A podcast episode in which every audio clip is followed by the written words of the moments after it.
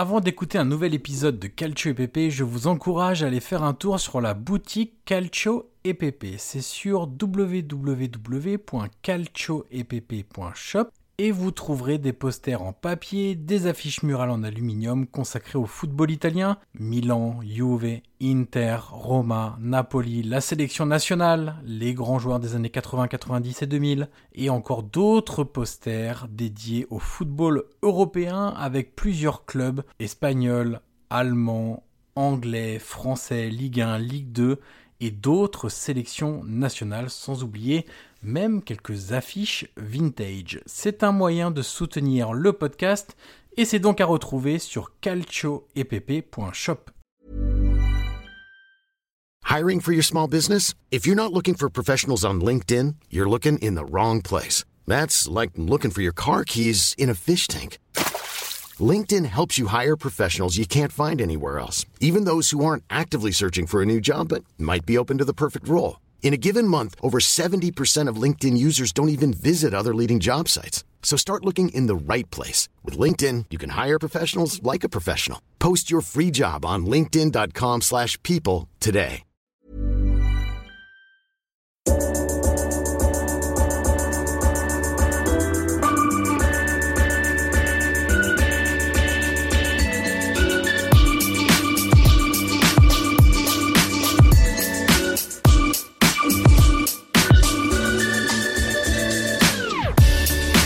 Ancora Totti, lo aspetta Materazzi, Totti si porta quasi in zona tiro, Totti si è liberato, pallonetto, Francesco! Totti! Un gol pazzesco, pazzesco per il 2-0! Cacà in percussione, cerca l'ingresso in area ancora, Cacà, davanti al portiere, Cacà, rete, rete, rete, rete, Cacà! Pallone che arriva Trezeguet! Gavi! Trezeguet! Pirlo, ancora Pirlo di tetto! Tiro! Grosso!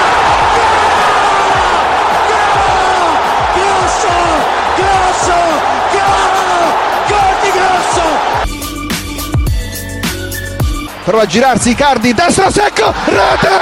Rete! Proprio lui! Il capitano! Fa esplodere San Siro! Avanti Cavani, avanti Matador, avanti Matador! Sei tutti noi Matador! Ci prova con il testo! Si gonfia la rete! Si gonfia la rete! Si gonfia la rete! Matador!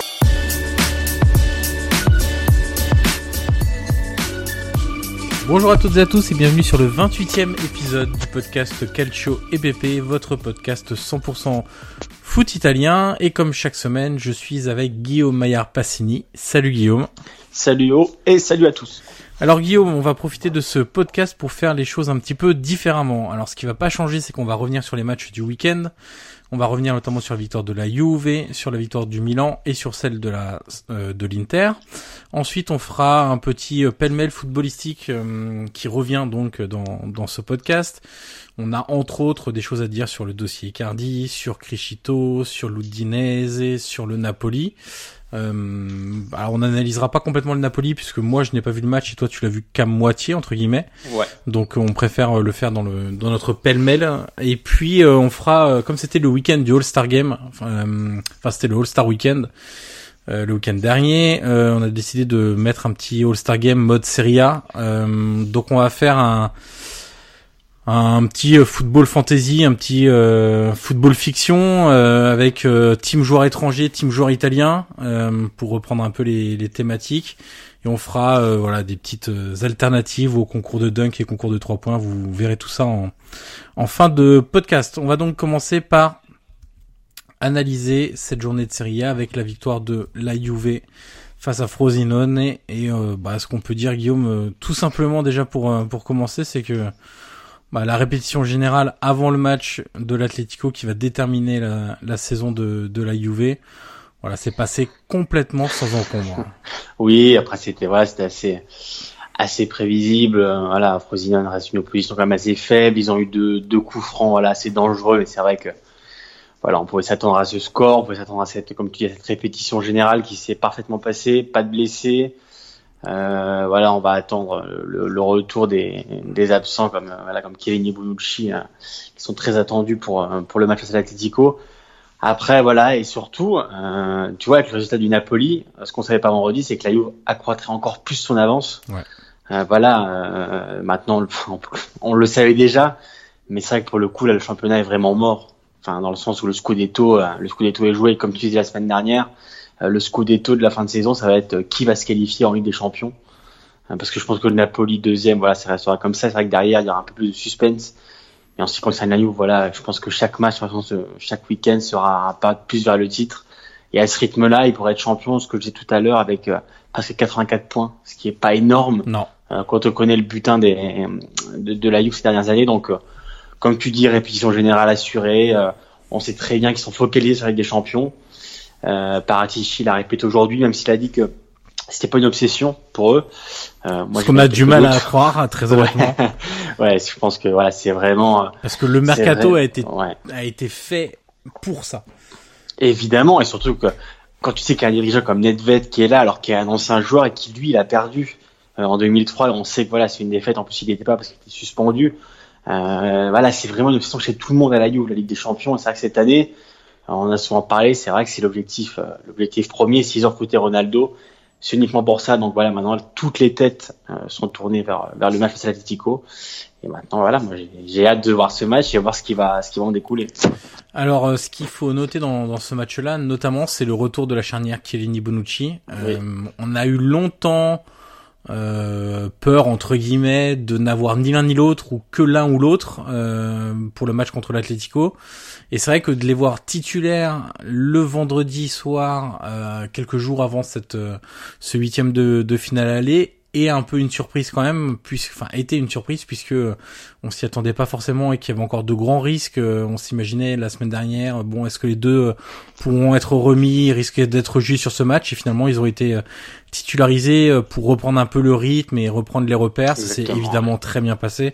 En même temps, ils n'ont pas été non plus mis sous une grande pression de de Frosinone et qui a eu un tir cadré dans tout le match. Donc c'est quand même quelque chose de de très light pour pour eux, mais ça leur a permis de reprendre un peu de conditions physiques parce que de mémoire c'est euh, c'est Chiellini hein, ou qui qui c'est le premier oui, des deux qui s'est qui absent ouais et Bonucci contre la Lazio. Voilà, donc ça fait sorti, euh, ça faisait trois semaines à peu près euh, sans match, donc c'était important de reprendre un peu de un peu de rythme. Euh, ce qu'on peut noter aussi, c'est évidemment encore une fois la connexion Mandzukic-Ronaldo.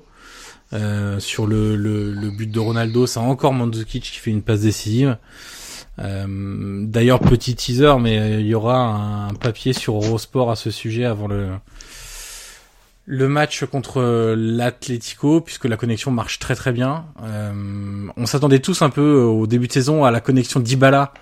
Ronaldo, c'est vrai qu'on en faisait des tonnes, que euh, tous les médias italiens en faisaient des tonnes, qu'on scrutait les moindres échanges à l'entraînement, les moindres sourires complices entre les deux. Je me souviens de photos prises où ils étaient côte à côte, toute la com était axée là-dessus. Et en fait, c'est pas du tout euh, cette connexion-là qui marche vraiment sur le terrain. C'est plutôt la connexion Mandzukic-Ronaldo qui a une nouvelle fois euh, montré que bah, c'était une des grandes forces offensives de, de la Juve cette, cette saison. Et oui. oui, tu voulais rajouter un truc? Ah non, mais je, je suis entièrement d'accord avec toi. Mais après, voilà, on sait que que Dybala, Ronaldo, voilà, on l'a vu encore avec leur célébration, voilà, sont assez, on va dire, sont assez proches. Ouais. Voilà, c'est assez, c'est un duo assez fantasque. C'est vrai que si on parle de, de, de concret, c'est vrai que le, le, la connexion Mandzukic-Ronaldo est assez, assez énorme.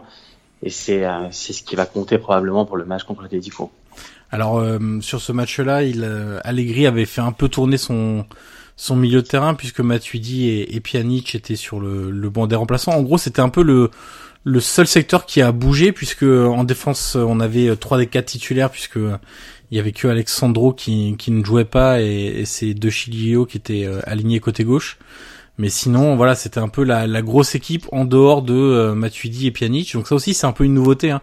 Mais on sait que voilà, ils ont pris une telle avance aussi maintenant au classement, c'est qu'il va pouvoir euh, vraiment faire jouer ses joueurs comme il l'entend pour la Ligue des Champions. Alors bon, ça serait bête de s'arrêter des huitièmes de finale. Euh, on espère que la Juve va aller plus loin et que du coup il aura cette capacité à à faire tourner les joueurs quand ils sont vraiment qui sont un peu au bord de la rupture, euh, leur laisser un match euh, tranquille euh, et puis en faire jouer d'autres qui ont besoin de reprendre un peu de rythme. Là, ils sont vraiment dans une situation parfaite en championnat où bah, ils ont largement l'avance qu'il faut pour gérer et puis quitte à prendre quelques risques sur un ou deux matchs de faire tourner comme là, il avait fait tourner deux milieux de terrain. Si sur un autre match il faut faire tourner les deux latéraux, il le fera. S'il faut faire tourner Ronaldo, il le fera aussi. Euh, en tout cas, on l'imagine. C'est peut-être un peu plus dur de faire tourner Ronaldo qui veut jouer tous les matchs. Mais voilà, ils sont dans une situation hyper confortable. Le seul souci, c'est que bah tu joues ta saison sur euh, alors euh, pas que sur ce match-là, mais sur la la double confrontation. Mais disons que ça peut être déjà hum, un problème s'il y a un mauvais résultat sur la pelouse de l'Atlético. Surtout que que t'as perdu la, aussi la Coupe d'Italie. Alors c'était pas voilà, c'est pas c'est pas l'objectif l'objectif premier de la saison, mais c'est quand même voilà c'est pas dans les habitudes de la Juve de perdre Exactement. en quart de, finale. Exactement. qu'ils ont ils ont perdu assez voilà, d'une mauvaise façon. Ils ont pris 3 ans contre l'Atalanta, donc forcément voilà c'est un petit accro euh, de la saison. Mais c'est vrai que bon si tu te fais éliminer contre l'Atletico, pour le coup, va falloir quand même te poser des questions parce que c'est vrai que bon le championnat est quasiment assuré. On peut même dire qu'il est totalement assuré. Après c'est vrai que voilà on en avait parlé, tu te rappelles, il y a, il y a quelques podcasts. si on imagine et ce qu'on qu'on espère pas euh, une élimination contre l'Atletico voilà, il faudra quand même se poser du, de la question de savoir si la saison de la, Juve a été réussie ou pas. Donc, euh, donc voilà. Alors une saison qui qui est réussie, euh, enfin qui commence à tomber dans le domaine de la réussite euh, pour le Milan, euh, qui était très mal embarqué en début de saison et qui là revient très très fort avec cette victoire tant attendue sur la pelouse de, de Bergame, une victoire assez nette au final, 3-1. Euh, alors je te laisse peut-être commencer sur euh, sur le Milan et puis moi je ferai un petit laïus sur euh, sur l'Atalanta, une équipe que je suis d'assez près aussi. Euh, tu te souviens la semaine dernière, on disait bon avec Donnarumma et, et Piontek, le Milan peut bien voyager. Bon bah énième confirmation sur ce match-là. Exactement, c'est ce que je disais un peu sur Twitter, c'est que Milan, euh, ce qu'on ne savait pas et ce qu'on commence à voir, c'est qu'ils ont totalement changé leur saison avec le mercato hivernal. C'est-à-dire que autant Piontek est venu un peu euh, par défaut entre guillemets parce que si Higuain n'était pas parti, clairement Piontek ne serait pas arrivé. Mais c'est vrai que surtout moi c'est Paqueta qui m'a impressionné parce qu'on l'a souvent répété ici. Mais c'est vrai que le, ce qu'il apporte au milieu, il a vraiment changé totalement le milieu et le jeu du Milan. Euh, voilà, maintenant on sait que Gattuso est revenu sur une solidité défensive euh, assez forte avec une transition rapide vers l'avant. Et c'est vrai que Paqueta fait ce lien entre l'attaque et la défense et on l'a vu contre Atalanta. Euh, d'ailleurs, euh, euh, Guidolin, qui commentait le match, l'ancien entraîneur qui commentait le match sur Dazone, a dit pour moi c'est l'homme du match. C'est même pas Piontek, c'est Paqueta. Et c'est vrai que moi aussi, il était encore une fois impressionné. il a joué tous les matchs depuis qu'il est arrivé.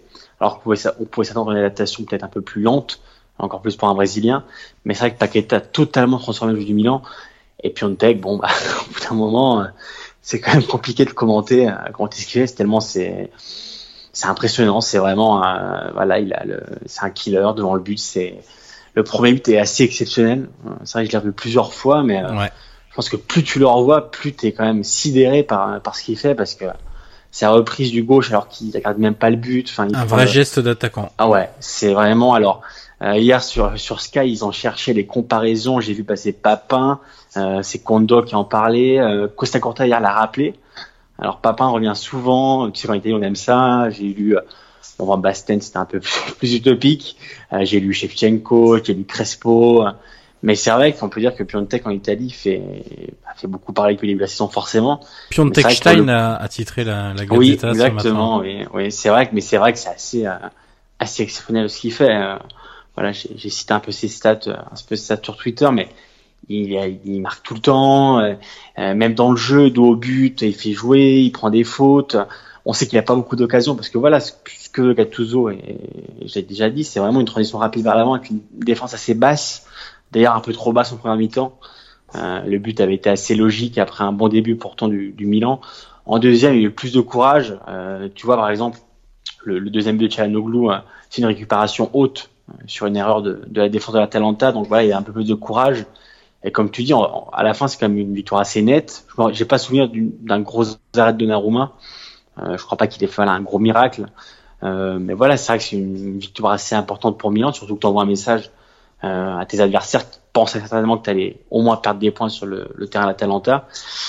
Et, euh, et voilà, c'est vrai que c'est une belle victoire. Euh, Milan passe à plus 4 sur la Lazio, donc c'est pas rien. Ouais. C'est quand même un bel avantage, c'est une victoire. Dans les confrontations directes, au match aller, ils avaient fait un, donc euh, le retour encore à jouer, mais c'est vrai que quand t'as 4 points C'était un, d'avance... un, un à, à Rome ou À à Milan Rome, ouais, à Rome, D'accord. à Rome. Donc, euh, on sait que là, avec la Roma, ils ont, ils ont l'avantage sur les deux matchs. Oui. Euh, L'Atalanta aussi, du coup, euh, qui a négocié à 4 points. Donc, c'est vrai que voilà, ça commence un peu à prendre forme. Euh, Milan a trois matchs faci- fa- faciles, entre guillemets. Euh, ils ont Empoli, ils ont Sassuolo, ils ont Chievo. Et après, il y a le derby.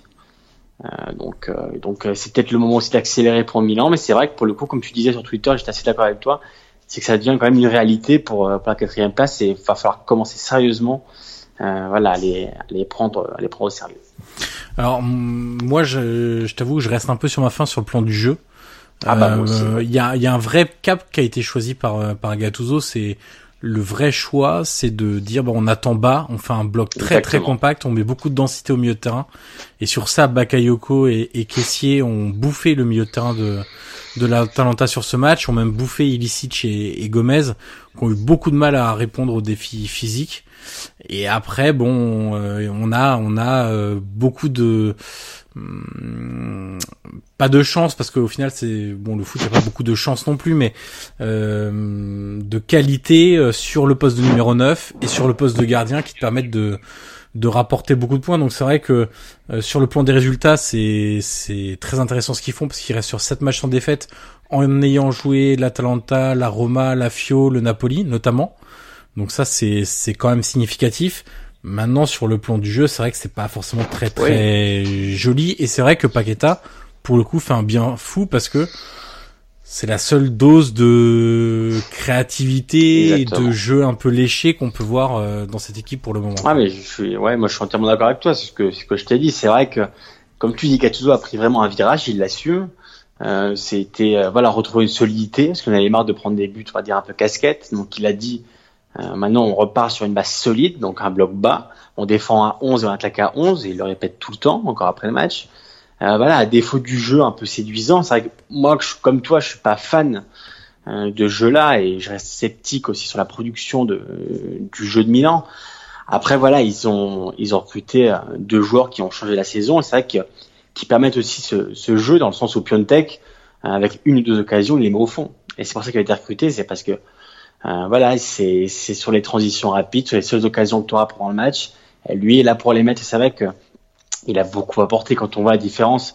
Moi j'étais assez sceptique évidemment sur les départs d'Higuain parce que quand tu vends un joueur euh, pareil en, en cours de saison c'est vrai que tu peux quand même avoir des doutes assez légitimes.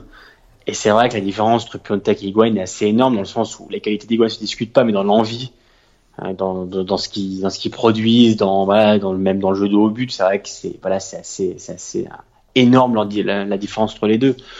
Donc euh, voilà, moi je pense que vraiment que Milan a changé son mercato, euh, son, sa saison avec le mercato. Après au niveau du jeu, je suis comme toi, je reste sceptique. C'est sûr, j'aimerais voir un jeu un peu plus tourné vers l'avant, mais je pense que pour le moment, Gattuso va rester avec ce, mode de jeu là. On peut parler aussi, enfin je vais revenir sur ce que je disais de, de la vente de Piontek par le Genoa. Je pense qu'il risque de s'en mordre les doigts un moment, de l'avoir vendu 35 millions d'euros au mercato hivernal. Tu penses que c'est pas assez ouais, tu penses Mais que bien c'est sûr. pas assez, ouais. Bien sûr, parce que il aurait continué sur cette même lancée. Euh, la deuxième partie de saison, il serait arrivé à même à- si on prenait une, un, un, un total un peu plus bas dans une fourchette basse, il serait arrivé à quoi 24, 25 buts? Euh, ou 23, 24 buts. Mais cet été, c'était euh, voilà les enchères avec les principaux gros clubs italiens. On sait que la Roma peut chercher un attaquant parce que Dzeko commence à se faire vieux et marque euh, un peu moins. Qui sait si Icardi va rester euh, à l'Inter? Maintenant, on se pose un peu tous la question. euh, Est-ce que euh, il va forcément euh, rester cet été? Est-ce qu'il est, est-ce qu'il aura des sollicitations? Est-ce qu'il va y répondre favorablement après ce qui s'est passé? Bon, le Napoli euh, qui est en panne de but, euh, est-ce qu'ils Oui. vont continuer avec Mertens? Est-ce qu'ils vont pas chercher un autre attaquant euh, plus physique, etc. Ils ont déjà Milik, mais est-ce qu'ils aimeraient pas en mettre un autre On- et puis remettre du coup Insigné euh, sur le côté gauche? On parle aussi beaucoup de la Juve. Hein, Voilà, on peut Euh, parler de la Juve ouais. aussi, euh, qui peut perdre Dybala cette euh, cet été éventuellement. Donc voilà. Et je pense que cette somme de 35 millions d'euros, alors qui sur le coup est, est intéressante hein, puisqu'il l'avait acheté, je crois 4 4 millions ou quelque Ah oui, chose comme ça. oui, oui, oui. Euh, c'est- l'été dernier, euh, il risque de s'en mordre les doigts et c'est vraiment de la gestion à la petite semaine, euh, du court-termiste euh, au possible. Ça, on a l'habitude avec le Genoa, mais sur un coup comme ça, j'imaginais le club prendre une autre, euh, euh, une autre décision ou un autre Ouais. chemin, mais bon. Après, avant de te passer la main sur Talenta, on peut peut-être rappeler ses stats euh, rapidement de- depuis qu'il est à Milan. Euh, Piontek, c'est quand même 5 matchs, 6 buts, euh, 14 tirs, donc 5 buts pardon, sur 14 tirs et un but toutes les 53 minutes. Alors je le redis parce qu'on t'a mal entendu, 5 buts sur 14 tirs. Exactement. Voilà. Genre, alors je vais répéter 5, 5 matchs, 6 buts, 14 tirs et un but toutes les 53 minutes. Voilà. C'est quand même pas trop mal C'est très un- impressionnant. pour un attaquant, mais voilà, on était, c'est vrai qu'on était assez prudent, on va dire, au début de saison, ce qui est normal parce que voilà, on, on connaissait pas trop le Déjà, on joueur. vrai connaissait pas du tout. Exactement. Et c'est vrai qu'on pouvait avoir tendance à penser qu'il surperformait peut-être. D'ailleurs, il a eu, tu te rappelles, il avait une petite période un peu, un peu plus compliquée aussi avec le changement de coach au, au Genoa. Mais c'est vrai que là, maintenant, je pense qu'on peut affirmer clairement qu'on est en train d'assister quand même à, à la naissance d'un, d'un futur, certainement grand attaquant euh, du, du football euh, européen. Alors du côté de l'Atalanta, euh, plusieurs petites choses que j'ai notées. Donc j'ai parlé du fait que le milieu de terrain avait totalement été euh, mangé dans euh, dans la densité physique par celui de de l'AC Milan. Autre chose, moi qui m'a beaucoup surpris, euh, c'est le match de Pa- du Papou Gomez, Oui. euh, totalement euh, transparent. Euh, je comprends pas sa volonté d'avoir voulu décrocher en permanence, qu'il le fasse de temps en temps comme il le fait d'habitude, très bien, mais là, la première mi-temps, il l'a quasiment joué en numéro 6. Euh, et ça, c'est très très étonnant parce que quand tu bases ton jeu, enfin une partie de ton animation sur tes deux milieux de terrain derrière l'attaquant qui sont entre les lignes, euh, qui se déplacent beaucoup, qui sont capables de jouer en une touche, de frapper de loin, d'accélérer le jeu, etc. Bah, quand t'en as plus qu'un qui est noyé au milieu de Bakayoko et Kessier, bah, ça devient problématique pour euh, s'approcher du, du but de l'AC Milan. Euh, voilà, il y avait plus de points d'ancrage euh, bah, dans le dos de, de, de Bakayoko et Kessier et c'était un j'ai trouvé que c'était un gros problème sur euh, cette première mi-temps. Ensuite, il est sorti. Alors Gasperini explique que euh, il avait pris un coup en début de match, mais bon, prendre un coup en début de match ne t'oblige pas à redescendre sans arrêt, limite à la hauteur de ta défense pour pour prendre des ballons. Ensuite, il a fait beaucoup de mauvais choix, donc il a été remplacé assez tôt dans dans la rencontre avant l'heure de jeu, et ça c'était plutôt logique. Euh, donc voilà, ça c'est les les choses euh, notables que j'ai euh, que je voulais rapporter sur sur l'Atalanta qui été quand même très décevante sur ce match-là par rapport à la production des des semaines passées. Après, euh, ça peut être aussi un non-match comme ça et repartir de plus belle derrière. Donc ça, on va attendre de voir euh, ce qui ce qui ce qu'il en est. Mais euh, tu vois, si on prend les stats avancées sur ce match, par exemple, euh, tu sais que je, je, je regarde assez régulièrement ces, ces stats-là. Euh, en expected goals, l'Atalanta est à 0,95 et Milan à 0,77. Oui, bah, c'est pas. Mais c'est dû au but hein. euh, totalement improbable de euh, de Piontek qui devait avoir une valeur expected goals, j'imagine proche des 0,10 ou quelque chose comme ça parce que euh, c'était euh, c'était euh, totalement improbable de de marquer quoi. Et comme tu as dit, moi, en première mi-temps, voilà, c'est vrai que le Papou qui redescend si bas, et c'est vrai qu'il était quand même très bas.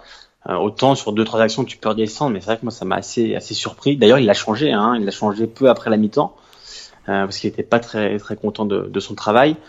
Après voilà, il y avait aussi moi ce qui m'a un peu marqué, mais on sait qu'Atalanta joue comme ça, c'est le fait que les trois derrière acceptent aussi le 1 contre 1 Ouais. euh, face aux joueurs du Milan. Et d'ailleurs, Milan en a profité sur plusieurs aussi longs ballons et dans les transitions rapides. Euh, c'est vrai que c'était vraiment un 3 contre 3 et c'était assez euh, même si Souzo est pas encore en grande forme euh, voilà c'était quand même assez assez délicat. Comme tu dis c'était un match assez décevant en soi de de l'Atalanta. Après voilà ça peut arriver.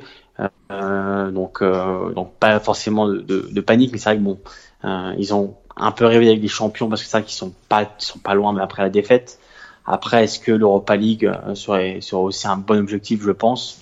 Donc donc à voir mais je crois que la semaine prochaine, ils vont sur le terrain du Torino, si je ne me trompe pas. Euh, donc ça sera déjà un match, euh, un match assez intéressant, intéressant à suivre. Et puis euh, pour reprendre une dernière stat sur Piontek, vu que je suis devant les, les stats, il a marqué donc 17 buts hein, cette saison en, Serie A, en 23 rencontres, 23 apparitions. Et sa valeur expected goals, normalement, c'est 11. On se rend compte qu'il est en surperformance totale par rapport à ce qu'il est censé il- euh, faire. Il est d'un sang-froid, hein, c'est incroyable devant le but. Je pense qu'il doit avoir une des valeurs, euh, un différentiel expected goals des plus importants en Europe. euh, sur les attaquants qui ont marqué au moins, on va dire, euh, 9-10 buts. J'ai pas fait la comparaison, je, je regarderai ça plus tard, dans les semaines à venir, mais je pense qu'il doit être un des joueurs qui superforme le plus par rapport à ses, euh, à ses stats avancées. Euh, on va passer maintenant à la victoire de l'Inter contre la Samp, un match hyper agréable. Euh, Oui. Ça aurait pu terminer en 0-0, il aurait été quand même très agréable. Euh, ça s'est accéléré en deuxième mi-temps, mais euh, alors du côté de l'Inter, ce qu'on peut dire sur les performances individuelles, c'est que c'est un peu la revanche des bannis. Alors le banni, c'est beaucoup dire, mais Nainggolan et Perisic qui ont fait euh, chacun un gros gros match, Euh, surtout qui sont pas trop cachés pour, enfin par rapport à ce qu'on avait vu les semaines précédentes, euh, avec beaucoup de personnalité, beaucoup de provocation, notamment du côté de Perisic qui avait tendance un peu à baisser les bras rapidement dans dans les rencontres. Là, il a vraiment pilonné. Euh, euh, euh, l'arrière droit de, de la Samp. Euh, il lui a donné d'ailleurs beaucoup de, de, de difficultés. Euh, donc ça c'est important dans le cadre de ce qu'on aime voir à l'Inter, c'est-à-dire des joueurs de personnalité, des joueurs agressifs. On sait que le public est friand de de, de ces joueurs-là. Et en l'absence d'Icardi, bah, Lautaro Martinez a été très bon. Et même chose par rapport au dernier match, bah, un attaquant très mobile qui donne de la profondeur, qui lance les contre-attaques, qui euh, euh, qui accélère ballon au pied, etc. Bah, c'est quand même plus facile que quand on a un Icardi qui râle, qui reste planté entre les deux numéros, entre les deux défenseurs adverses, etc. Là, le fait qu'il décroche, qu'il vienne chercher les ballons, qu'il accélère, qu'il prenne la profondeur, etc. Ça donnait beaucoup de sens au, jeu de l'Inter. Ah, je suis assez d'accord avec toi sur le Toro Martinez. Euh, J'ai même, euh, je me souviens d'une action où, euh, où il donne un ballon à Nangolan entre les deux défenseurs centraux. Nangolan qui frappe à côté, mais c'est vrai que la Lautaro voilà, marquera certainement pas autant que, Icardi, mais c'est vrai que dans le jeu, dans ce qu'il apporte euh, aux autres joueurs, euh, c'est quand même totalement différent. Il fait beaucoup plus jouer que, que Icardi. Euh, après voilà, l'Inter, euh, on en parlera tout à l'heure aussi du, du cas Icardi forcément, mais je pense vraiment que enfin voilà, ça s'est ressenti. Je sais pas si toi aussi tu l'as senti, mais même dans le stade, euh, tu vois, on sait qu'il y a eu quelques quelques frictions ces derniers temps. C'est vrai que même le stade, moi j'ai senti assez euh, voilà, assez volontaire. Ils ont porté l'Inter même sur le 1. Euh, il y avait vraiment une ambiance différente des autres semaines. Est-ce que c'est parce que Icardi était pas là? Je sais pas. Euh, voilà, on en parlera, on en parlera après. Mais c'est vrai que même dans le contenu, voilà, quand on voit le, match qu'a fait Nangolan, c'était beaucoup mieux. On, doit rappeler que Nangolan avait été puni, euh, voilà, il y a quelques semaines pour plusieurs retards d'entraînement. Il s'est quand même remis en cause. Euh, voilà, il a bien travaillé l'entraînement de, ce que je disais même dans les journaux. Donc voilà, il s'est remis au travail et ça s'est vu hier. Dans l'envie, moi j'ai beaucoup aimé l'Inter. Tous les joueurs, Politano, je l'ai vu beaucoup beaucoup s'activer sur le sur le flanc droit. Perisic, euh, c'était vraiment un autre joueur par rapport à ce qu'on avait vu. Si je te dis que Perisic voulait partir il y a deux semaines, bon, c'est vrai que ce serait difficile à croire. Et pourtant, c'est vrai. Et Politano qui a été encore remplacé très tôt. Je sais pas si t'as noté encore ce changement, mais Oui. je trouve ça. Alors certes, il venait de rater deux deux occasions un peu, enfin deux situations et des gestes un peu bêtes, mais franchement, il... moi je trouve que c'est le meilleur interiste en première période. Euh, il fait quand même beaucoup de différence ballon au pied, il apporte vraiment quelque chose. Et encore une fois, il est sorti tôt quoi. Mais oui, ouais, mais oui, bah, je... c'est vrai que malheureusement c'est devenu une habitude, mais après voilà, Condra, je, je trouve qu'il est aussi bien rentré, il a apporté aussi un peu de d'activité, euh, d'activité à la place de Politano. Et après c'est vrai que c'est toujours lui qui, ouais, c'est un peu, c'est un peu changement un c'est peu quand même pas ça quoi. ah bah non, mais évidemment. par rapport à Politano, je trouve qu'il y a Ah bah, vraiment un monde d'écart quoi. Évidemment, mais moi je trouve quand même qu'il a, voilà, Candreva, je dis pas que c'est, un énormissime joueur, mais je trouve quand même qu'il a apporté un peu de, voilà, un peu de, de peps à, la- à l'attaque de l'Inter. Et quoi, comme tu disais sur Perisic, euh, quand même, moi, il m'a quand même euh, pas mal plu, notamment sur le, sur le premier but, où, bon, après, le, le défenseur de la Samp était assez naïf, euh, voilà, de le laisser autant de, autant de terrain. Mais c'est vrai que c'était, on avait vraiment l'impression de voir le, l'ancien Perisic. Donc, euh, voilà, c'est une très bonne nouvelle pour l'Inter.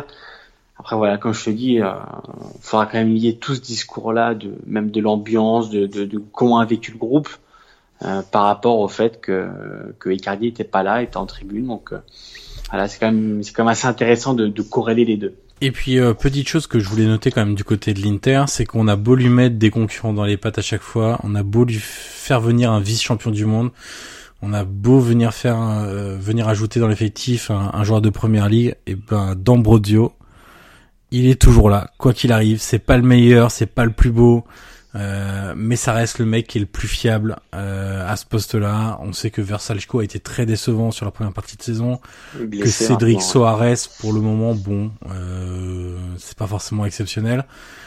Mais D'Ambrosio, il est toujours là et hum, il fait ses matchs et à chaque fois on, on a l'impression que c'est, tu vois, ces genres de joueurs, il part jamais titulaire à 100% on trouve toujours qu'il y a forcément meilleur que lui, mais au, à la fin de la saison, il aura fait ses 25-30 matchs sans problème, et il aura marqué des buts, il aura été décisif, euh, il aura fait aussi peut-être des erreurs.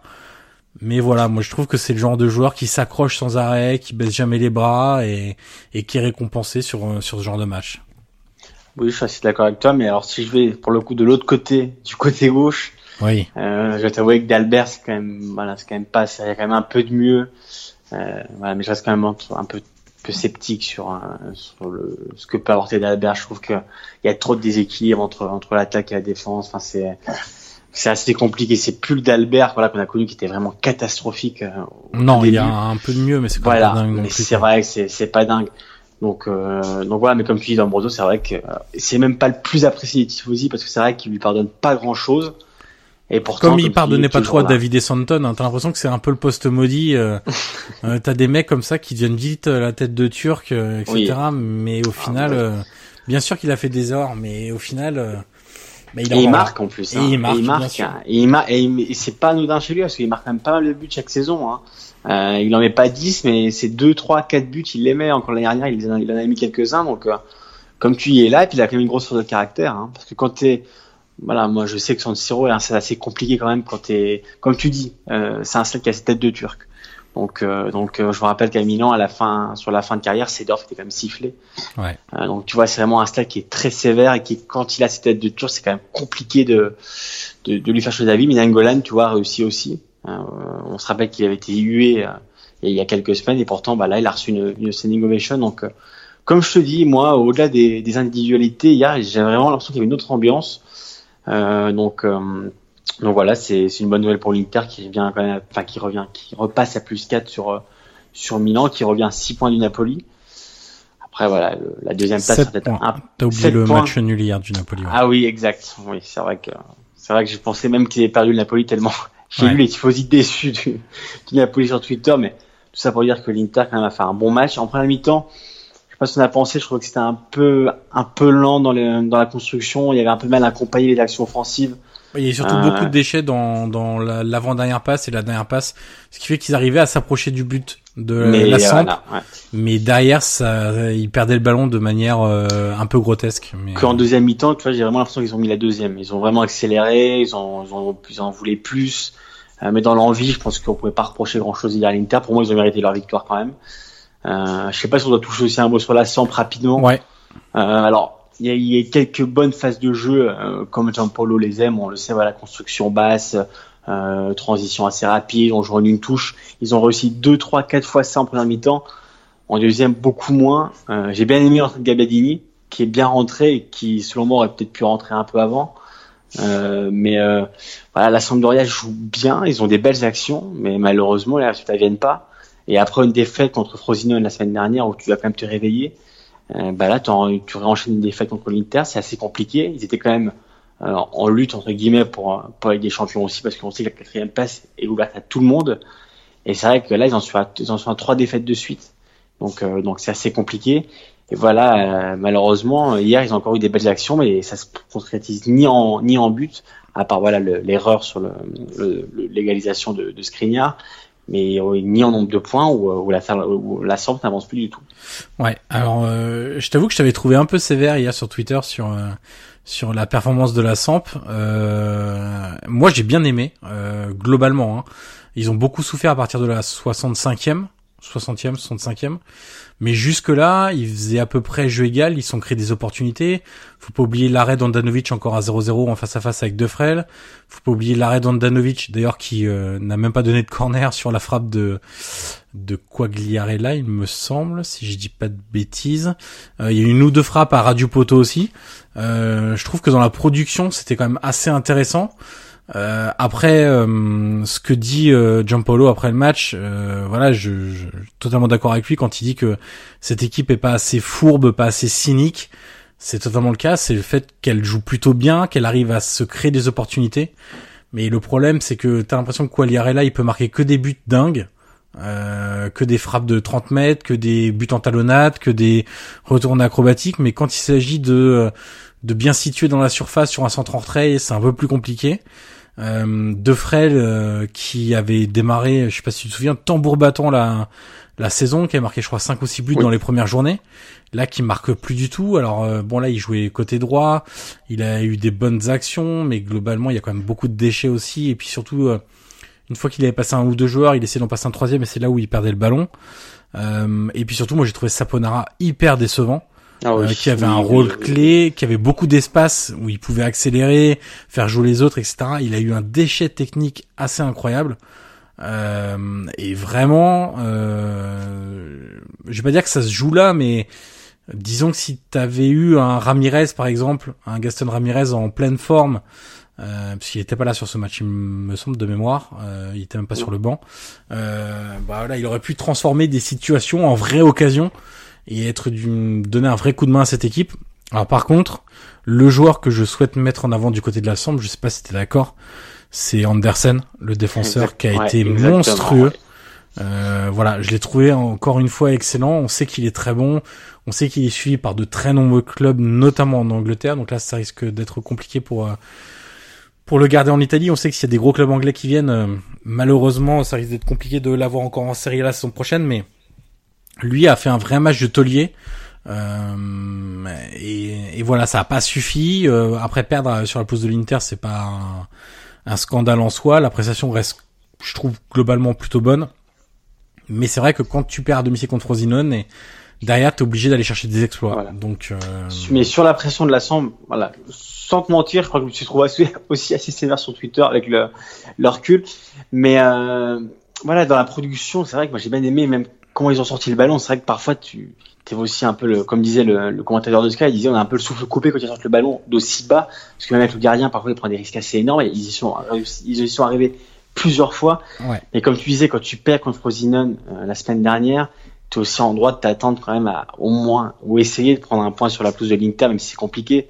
Et c'est vrai que voilà, malgré le beau jeu et malgré ce qu'ils ont pu, ce qu'ils ont pu produire, euh, ils repartent encore bredouille. Comme tu dis, Saponara, euh, moi j'ai pas aimé du tout. Euh, d'ailleurs, je pense que le, la Samp aussi perd le match sur les changements un peu tardifs de Gianpaolo. Ouais.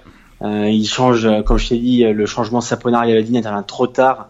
Euh, il donne que 20 minutes de jeu à c'est pas assez. Et quand on a vu comment il est entré, c'est vrai qu'on pouvait regretter le, le fait qu'il soit pas rentré plus tôt. Mais euh, mais voilà, la Samp euh, gagne toujours pas. J'ai dit trois matchs de suite sans, sans victoire. ils ont perdu beaucoup de terrain sur sur les adversaires européens, donc donc ils vont voir vite, euh, vite retrouver le, chemin de la victoire. Alors voilà pour nos trois principales rencontres de cette 24e journée. On va passer à notre Dolce, le pêle-mêle footballistique. Euh, je vais commencer du coup. Euh, on finira par le dossier Icardi. Je vais commencer par l'Udinese, car oui, j'ai profité du soleil dominical pour lézarder un petit peu au soleil et regarder la première mi-temps. J'ai tenu qu'une mi-temps, je vais, je vais être tout à fait franc. Euh, Doudinez et Kievo. Et du coup, t'as pas vu l'épisode de l'Avar non, j'ai pas vu. Bah, je l'ai revu après du coup, mais euh, disons que la, la, la première mi-temps était tellement indigente que j'ai pas été plus loin. Et mon, mon focus sur ce match-là, c'est euh, Okaka Lasagna, euh, le duo d'attaquants de, de l'Udinese, le duo d'attaquants qui avait décidé de, de plan, de, de, de, de mettre la tente dans la surface tu vois, ils avaient mis les piquets, les petites sardines, tranquilles, ils avaient tout enfoncé dans la terre, bien. Ils avaient même mis la nappe à carreaux, tu vois, euh, pour commencer le pique-nique. Ils ont pas bougé de là pendant 45 minutes. Euh, aucun appel, euh, aucun décrochage, rien. Et ce qui m'a encore le plus surpris, c'est que en soi, ça peut être une tactique. Pourquoi pas ces deux joueurs qui, dans le jeu aérien ou dans la surface, peuvent, voilà, être à la retombée des ballons. Il y a pas de problème. Mais le truc, c'est que l'Udinese a très peu centré en fait, les a très peu cherchés. Euh, je voyais aussi bien Larsen que Fofana que De Paul qui essayaient de faire la différence bah balle au pied en fait. Euh, voilà qui essayaient de combiner sur le côté droit. Euh, euh Larsen revenait un peu dans l'axe. De Paul se réaxait lui pour essayer de voilà. Mais du coup, le problème c'est que si si c'est une tactique très bien, on base on on, lance des ballons dans dans la surface pendant 45 minutes et on peut espérer euh, une tête, un amorti de la poitrine, une déviation, euh, voilà, euh, peu importe. Mais là, si t'as deux attaquants qui ne participent absolument pas au jeu et qui ne te servent à rien puisque tu ne les sers pas, tu ne les utilises pas, euh, honnêtement, j'ai du mal à comprendre. Euh, et c'est ce qui m'a fait quitter ma télévision. Euh, parce que je n'en pouvais plus. Ouais, tu vois, c'est encore la preuve que, je le répète souvent, c'est que tu peux mettre autant d'attaquants que tu veux. C'est pas important que tu vas forcément plus marquer ou plus faire d'occasion. Ouais.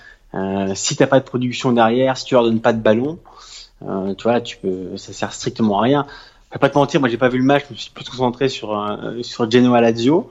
Euh, mais de ce que j'ai vu dans le résumé et de ce que j'ai entendu même chez les supporters de l'Oudinese, qui étaient apparemment pas assez contents, ou même pas contents du tout. Ouais. Euh, ils avaient beaucoup sifflé en première mi-temps, ça a été assez chaud. Bah honnêtement, à raison hein, quand tu vois la prestation. euh, Et d'ailleurs, mais d'ailleurs, le Kiewa a eu quelques occasions. Hein, de, Mhm. de ce que j'ai vu dans le résumé, c'était quand même, c'est quand même assez solide. Alors le match change sur le penalty euh, accordé après après va. Et voilà, écoute, je, je vais pas te mentir, je regrette pas euh, de pas avoir vu ce match. Alors toi, t'étais du coup devant Genoa Lazio Oui. et tu voulais parler de d'un vieux. Car on sait que tu aimes les vieux. Et toi Euh, aussi, tu eu les vues. C'est vrai. Euh, c'est Criscito qui a marqué le but vainqueur. Oui, oui, oui, oui, Crescito, parce que parce que voilà. c'est ton est- côté romantique, ça. Il est revenu dans le club. euh, Évidemment, mais évidemment, mais alors de, de, de ce que de ce que je peux dire, et d'ailleurs de ce qui est notoire, on peut dire que quand même Cristo a tout fait pour revenir au Genoa. Euh, c'est vraiment, euh, c'est vraiment un joueur qui a poussé pour revenir, personnellement. Euh, lui, quand, euh, quand le mercato a commencé, il a dit moi je veux repartir au Genoa, je, je ferai tout pour y retourner. Il est revenu. Euh, cette année, il a quand même joué 22 matchs. Je crois qu'il a joué 1901 minutes exactement. Donc, il fait une saison assez complète malgré malgré le fait qu'il soit vieux, comme tu cites vulgairement. Et, euh, et en plus, il marque à la dernière seconde, euh, voilà, sous la, la gradi, gradinata nord, comme on dit en, en Oui. Italie, sous les, sous les ultras du, du Genoa. Et c'est vrai que voilà, moi je tenais, voilà, mon petit coup de chapeau à, à Crescito, qui est aussi un, un bon joueur de foot. Où euh, voilà, il me fait penser aussi un peu à Kolarov, tu vois, dans le, Ouais. de- comme Le le- joueur face- expérimenté. euh, exactement, du, du, comme latéral gauche, voilà, il, il balance pas, il voilà, il c'est aussi, tu vois, il joue aussi quand même de terrain. Ouais. Il il hésite pas à changer de à changer de, de, de jeu, il fait des passes, euh, il joue vers l'avant, il a le regard haut, voilà, c'est vraiment un, un latéral complet malgré son âge euh, encore une fois très avancé comme tu dirais. Mais euh, mais c'est vrai voilà, moi je viens de lui tirer mon, mon coup de chapeau, il marque un superbe but euh, qui qui permet au Genoa de gagner et qui voilà, qui malheureusement pour la euh, les met assez dans l'embarras. Mais c'est vrai que voilà, Crescito, euh, qui avait aussi retrouvé l'équipe d'Italie. Donc, euh, Et sachant Voilà, qu'il a dépanné aussi cette saison dans la défense à 3, il jouait un peu piston gauche, la défense à 3. Bon, c'était clairement pas son meilleur poste, hein, on va pas Non. se mentir. Mais là, euh, stabilisé dans une défense à 4 en tant qu'arrière gauche, c'est nettement plus et on peut aussi rappeler qu'il est capitaine. Bien il est sûr. capitaine du Genoa. Donc euh, voilà, il a, il a, il a su euh, regagner sa place. Et comme je te dis, voilà, c'est vrai que c'est un joueur vraiment qui a poussé, poussé personnellement pour revenir. Et voilà, il est récompensé avec ce but. Je crois que c'est le premier but de sa carrière qui marque en Serie A hors de la surface. Ah oui. Donc, euh, donc c'est pas rien. Et pour le coup, comme, euh, comme on a dit, c'est un magnifique but. Donc, euh, donc voilà, un coup de chapeau. Et du côté de la Lazio, est-ce que tu as noté quelque chose? Ils sont décimés par les blessures en ce Ouais, moment. bah, Euh, c'est oui, compliqué. oui, évidemment, évidemment que c'est compliqué. Après, hier, c'est quand même, voilà, ils, ils perdent, euh, ils perdent encore. De, alors Radou qui, qui est remplacé, remplacé pendant le match. euh, euh, c'était quand même, euh, c'est l'hécatombe. Ils ont Milinkovic qui est blessé, Luis Alberto Immobilier était, on va dire, à 50%. Euh, il est sorti après, après Caicedo. Donc c'est vrai, honnêtement, euh, la Lazio c'était compliqué dans le sens où ils avaient vraiment personne. Ils ont fait rentrer un petit jeune à la fin.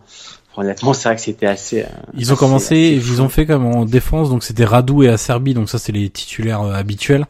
Mais il y avait donc Patrick euh, qui jouait euh, stopper droit. Ensuite il y a Bruno Jordao, le portugais qui est rentré à la place de Radou. Voilà. Donc ils ont fini quand même avec euh, Patrick, euh, Bruno Jordao et Acerbi euh, en défense. Donc c'est vrai que c'est Eh, ah oui, c'est compliqué. Ils avaient ouais. Cataldi au milieu de terrain. Bon c'est vrai que Et comme a- je te dis, Rado est sorti blessé. Euh, il y a juste le changement. Voilà, quand il a changé Romulo, euh, pour faire entrer euh, Lucas Leiva. Lucas Leiva. Ouais, j'ai pas trop compris. C'est vrai que c'est un peu. Un Mais peu- je crois que Lucas. Leiva est passé un peu en défense aussi, il me semble, oui, avoir oui, lu oui, ça oui. aujourd'hui. Et, ouais, et c'est un peu déstabilisé à la Lazio, donc euh, donc c'est un changement pas très très bon de la part de Simone Inzaghi. Après voilà, honnêtement pour le coup, euh, On va quand même rappeler que Luis décimée. Alberto est vivement blessé et absent pour un peu plus d'un mois. Oui. Euh, Milinkovic Savic est blessé aussi. Euh, Immobilier était sur une jambe. Voilà, Immobilier était sur une jambe. Euh, je suis en train de réfléchir. Il me manque. Euh, euh, mince, bah, j'ai perdu son nom. Euh, T'as perdu son nom. Bah Parolo, euh, voilà, qui est blessé aussi. Euh, Il y a quand même beaucoup beaucoup de monde côté Lazio qui est qui est blessé. Donc euh, est-ce qu'ils vont retrouver les joueurs là pour euh, pour les prochains matchs? Euh, Pas simple, hein, parce que Luis Alberto c'est sûr que non. Radou qui est encore sorti blessé, on verra. Mais euh, c'est Et on doit aussi, eux- ouais, on doit aussi rappeler qu'il y a une demi-finale de la Coupe d'Italie à jouer. Ouais. Euh, c'est la semaine prochaine contre Milan, match aller à l'Olympico. Donc, euh, euh, comme tu dis, Luis Alberto sera pas là. Il faudra voir euh, dans quel état seront les autres. Après, voilà, et là, c'est vraiment une hécatombe. On sait que Milan a connu Paris cette année, donc euh, donc ils s'en sont sortis aussi. Mais après, voilà, hier, c'était quand même assez compliqué. Euh, Radou qui se blesse en fin de match, c'est vraiment le. Il a serré les dents, mais à la fin, il n'a pas réussi. Euh, hier, voilà, si, si tu veux expliquer euh, pourquoi Lazio a perdu, honnêtement, c'est c'est aussi euh, aussi à, À cause de ça. surtout à, ouais, à cause des blessures. Euh, on va passer au, au Napoli. Euh, alors je n'ai pas vu le match, donc euh, je vais te bien, laisser en laisser parler de, de cette rencontre. Mais pourquoi Euh, tu n'as pas vu le match? C'est ça que les, les auditeurs veulent savoir. Eh bien Pourquoi parce tu que je n'ai pas regardé de football hier soir, euh, après avoir euh, mangé beaucoup de football tout le week-end. Là, j'avais besoin de, de faire autre chose. Euh, alors, euh, 0-0, ce qu'on disait la semaine dernière, hein, que le, le Napoli ne marque plus, euh, bah, se confirme. Trois des quatre derniers matchs, c'est quand même un 0-0. Euh, Oui. Et puis, on a eu un Ancelotti, euh, alors je vais dire en colère, même si avec Ancelotti, le mot colère, c'est tout relatif. Mais on va dire mécontent en tout cas euh, de la production offensive et surtout du manque de réalisme qui expliquait euh, c'est pas possible qu'on ait 18 occasions de but sur les deux derniers matchs et qu'on n'arrive pas à marquer. Il faut dire aussi qu'ils ont tapé 18 fois les, montants, ce qui est un record euh, cette saison, euh, tout championnat confondu. Euh, mais c'est vrai qu'hier, voilà, je crois qu'ils ont eu 24 occasions en tout entre tir cadré et tir, tir non cadré. C'était, voilà, c'était un- Et le Torino a eu un tir cadré. Oui, bah voilà. Et encore, hein, je- je- sur la fin de match, le Torino gâche deux trois occasions. Euh, il y a un énorme Alan qui qui, re- qui revient sur un contre.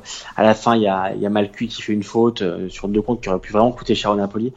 Après voilà, que dire euh, C'est vrai que le Napoli n'arrive plus à marquer. Alors autant le bon côté, c'est qu'il n'encaisse plus de buts Ouais. non plus depuis quatre matchs, mais le mauvais côté, c'est qu'il marque plus. Quand on sait que l'année dernière, c'était euh, le bon point à l'attaque, il marquait quasiment trois buts par match. Cette année, c'est assez compliqué. Milik marque plus, euh, il rate des occasions. Euh, c'est aussi voilà, il est un peu inconstant. On sait qu'il a résolu beaucoup de fois des, des matchs compliqués du Napoli à Cagliari, à Bergame. Euh, là, c'est plus compliqué. Il rate, euh, il rate quasiment tout face au but. Et Mertens est rentré. Là, on l'a pas beaucoup vu. Euh, une tape le poteau, mais il marque plus non plus. C'est vrai que c'est une période assez compliquée pour le Napoli. Je te dis, moi, j'ai vu le, la dernière demi-heure, donc euh, je peux pas parler de, de ce que j'ai vu avant, mais ce que j'ai vu, voilà, le, le Napoli manque de réalisme. Et comme tu dis, Ancelotti n'était pas énervé, mais c'est vrai que qu'on a senti assez contrarié du fait que, que, que voilà, ils arrivent plus à marquer. À la question de, de que lui a fait le, le présentateur Caressa, il lui a demandé, mais vous allez dire quoi aux, aux joueurs Il a dit, mais qu'est-ce que vous voulez que je dise? Ils, ils jouent bien, ils produisent, et ils marquent pas. Donc, euh, donc ça, c'est quand même, euh, c'est comme ça, c'est un gros problème. 4-0-0 de suite, c'est Non, c'est 3 des pas rien. 4 derniers. hein, 3 des 4 à 3 des 4 derniers, oui. 3 Parce des qu'ils 4 avaient derniers, gagné pardon. contre la Samp, je crois, 3-0. ou un truc Oui, ça. exactement. Mais c'est vrai que là, c'est c'est assez compliqué et c'est quand même un problème qui, va, qui doit être vite résolu parce que là, le Napoli, entre guillemets, est quand même entre deux eaux, dans le sens où le championnat est fini pour eux. euh, voilà, le Scudetto est, est fini. Il va falloir qu'ils protègent leur deuxième place. La Coupe d'Italie, on sait qu'ils avaient été éliminés par Milan. Du coup, il leur reste toute l'Europa League, ce qui devient quasiment, et je pense que sera Ouais. encore l'objectif premier de la saison. Parce que voilà, je pense que ils peuvent tenir quand même leur deuxième place. Oui. Même, Mais, même euh, au ça- pire troisième, hein, euh, ça changera Oui. fondamentalement rien à une qualif en Ligue des Champions. Évidemment, mais c'est vrai que euh, voilà, ils sont quand même entre deux entre deux eaux et je pense que l'objectif maintenant c'est de gagner l'Europa League. Euh, voilà, il va falloir rassurer le match retour, mais je pense que ça va. Ça Oui, va ça devrait le faire. Problème pour voilà. Mais après, euh, quand on va arriver sur euh, sur les, les huitièmes quarts, Ça dépendra du tirage. Voilà, c'est évidemment. Si tu tapes, euh, si tu tapes Chelsea ou une équipe de ce calibre-là, c'est pas pareil. Est-ce que, notre romantisme nous nous demanderait pas de un match Chelsea-Napoli Absolument pas. Non. non. pas du tout. Absolument pas. Non. non, non, notre romantisme ouais. réclame le Dynamo Zagreb ou euh, avec tout le respect que j'ai pour eux évidemment, hein, mais. Euh... Après, alors un problème à souligner pour le Napoli aussi, c'est le stade. Euh, en Europa League, euh, de ce que je disais même, même sur Twitter, Mirko, un ami qui, qui voilà, qui est un, un fan, un tifoso du Napoli, euh, me disait c'est vrai que le, le pose problème parce que quand tu as 15 20 000 personnes pour les matchs d'Europa League, voilà, ça va être compliqué. Alors, bah, le problème, c'est que maintenant, tu as ça aussi en Serie A quasiment. Donc, euh... Bah oui. D'ailleurs, alors je sais pas si tu as vu, mais la question a été faite en Ancelotti aussi hier. On lui demandé, mais euh, le stade d'ailleurs, ça fait un problème. Et lui, j'ai vidé les il a dit, mais c'est pas, c'est pas moi qui dois gérer ça. Euh, et pourtant, tu vois, ils l'ont relancé, ils l'ont dit, mais oui, mais la Juve a commencé à gagner en faisant un stade, le San Paulo est pas en bon état. Et c'est vrai que lui, tu vois, c'est un peu, voilà, c'est un peu, pas un peu délecté, mais il, voilà, il, il disait que que lui, c'est pas son problème le stade, que lui, il avait une équipe à gérer. Et malheureusement, son équipe marque plus, donc, euh, donc on verra bien. Mais c'est vrai que le Napoli, au niveau de l'attaque, ça, quand même, ça commence à être très, très inquiétant. On va passer maintenant au dossier Icardi. Alors, euh, je vais, je vais plutôt te laisser parler, parce que d'ailleurs, tu as fait un très bon résumé sur, euh, sur Eurosport de, de cette affaire-là. Euh, je sais qu'il y a, en Italie, ça passionne beaucoup de gens. Euh, moi, je t'avoue que j'en peux plus. Euh, je vais me limiter simplement à ce à cette remarque, c'est que à partir du moment où on a un administrateur délégué qui appelle en direct une chaîne sur laquelle passe l'agent et femme de Mauro Icardi, qui est en larmes parce qu'on lui parle de la situation de son mari et du, du fait qu'il a été déchu de son brassard de capitaine, je trouve ça à la fois grotesque et pathétique. Voilà, mon seul commentaire oh, sur cette sur ce dossier. C'est cinglant c'est cinglant. Non mais t'imagines, t'imagines, oui, je sais pas le. Euh, on parle quand même de la personnalité numéro un aujourd'hui en Italie de l'Inter, puisque Zang est, est, le numéro un absolu, mais il est pas en Italie tout le temps comme les euh, Marotta, qui appelle une chaîne de télé sur laquelle passe l'agent de Mauro Icardi, des trucs qui doivent se faire dans des bureaux normalement, dans des salons du stade. Je sais pas, ils doivent se voir entre quatre yeux, euh, s'expliquer, etc. Non, on appelle une chaîne de télé pour aller réconforter l'agent qui est en larmes à la télé. Enfin, je, on est dans une télénovela euh, colombienne, quoi. Je veux dire. Euh. Est-ce que tu penses que cet appel n'était pas prévu? Parce que faut beaucoup, voilà, c'est les gens. Mais prévu ou pas prévu, c'est grotesque. Je veux dire, tu te rends compte de l'image que ça donne de l'Inter? Ah ben moi, voilà, moi c'est ce qui me dérange, c'est le problème. Et d'ailleurs, les tifosi ont raison. Le problème, c'est que l'Inter est, est mis au milieu de tout ça.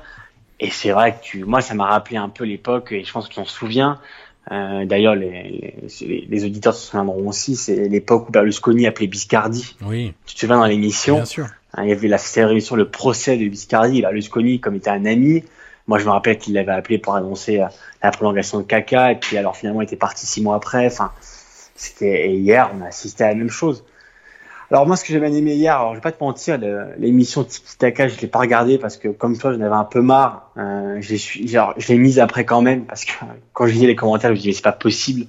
Euh, de, de, je croyais pas ce que je lisais en fait. Quand j'ai lu que Marotta intervenait en direct, je me suis dit mais non, c'est pas, c'est c'est pas du football, c'est pas possible. En fait, si. Donc là, je me suis synchronisé. Mais avant, j'étais sur Sky et j'ai bien aimé parce que voilà, il y avait Bergomi qui était là en plateau historique capitaine militaire pendant 10 ans, et Costa Corta avec Del Piero. Donc, euh, voilà, on va pas rappeler euh, le capitaine de la Juve et Costa Corta, voilà, une légende du Milan. Et c'est vrai que ensemble, euh, ils avaient un peu le même avis où ils disaient que D'ailleurs, ils ont défendu l'Inter dans, le cas Icardi, où ils expliquaient que, que voilà, on ne touche pas la sacralité du vestiaire, dans le sens où ils disaient, euh, Vandanara euh, ne peut pas se permettre d'aller à la télé le dimanche parce que elle est la femme d'Icardi, c'est une chose, elle est l'agent, mais elle est aussi, euh, on va dire, chroniqueuse dans des émissions de, de, de sport. Et euh, sans vous mentir, on sait très bien que les, les, les femmes qui interviennent sur les émissions euh, italiennes de, de sport euh, sont aussi là pour faire, malheureusement pour faire beau, parce que honnêtement, la télé italienne a des, des années de retard Euh, c'est malheureusement la place qu'on leur donne, quoi. Évidemment, et quand tu vois les émissions mercato parfois de certaines chaînes, c'est quand même d'une tristesse incroyable où elles sont là avec des, des mini-jupes, elles sont là que pour ça, alors qu'elles devraient être là pour leurs compétences. Et moi, je trouve ça quand même tellement triste. Euh, pour l'image de la femme, c'est pas, c'est pas ce qu'on doit montrer. Et pourtant, en Italie, tu le sais très bien, si on a des années de retard Ah oui. sur, sur ce genre de choses. On n'a pas de CSA chez nous, hein, comme, en France. Donc c'est vrai que c'est un peu dommage, mais voilà. Donc la femme d'Icardi, elle a trois casquettes. Elle est agent, elle est la femme d'Icardi, et en plus, elle est chroniqueuse dans une émission. Et chaque Ça, dimanche, ça elle a- pourquoi pas? Je te coupe juste un instant. Ça, encore pourquoi pas?